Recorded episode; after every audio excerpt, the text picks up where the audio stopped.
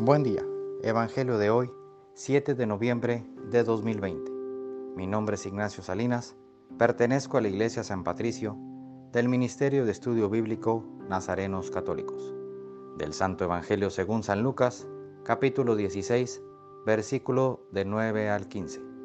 En aquel tiempo, Jesús dijo a sus discípulos, con el dinero tan lleno de injusticias, gánense amigos que cuando ustedes mueran, lo reciban en el cielo. El que es fiel en las cosas pequeñas, también es fiel en las grandes. Y el que es infiel en las cosas pequeñas, también es infiel en las grandes. Si ustedes no son fieles administradores del dinero, tan lleno de injusticias, ¿quién les confiará los bienes verdaderos?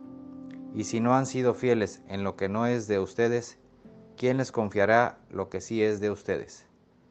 No hay criado que pueda servir a dos amos, pues odiará a uno y amará al otro, o se apegará al primero y despreciará al segundo. En resumen, no pueden ustedes servir a Dios y al dinero.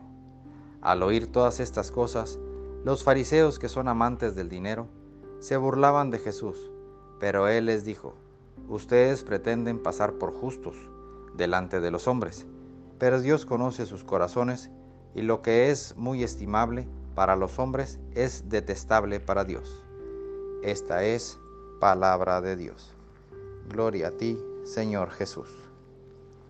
Reflexionemos. Hoy el Señor nos invita a ver dónde está nuestra riqueza, en el dinero o en Él. ¿Son las cosas materiales de este mundo lo que nos mueve o es la fe la que hace latir nuestro corazón?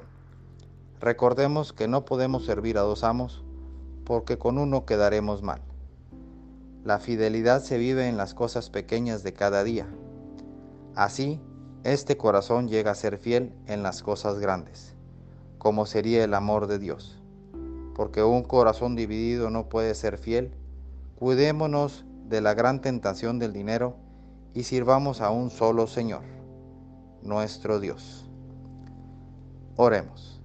Nada te turbe, nada te espante, todo se pasa. Dios no se muda, la paciencia todo lo alcanza.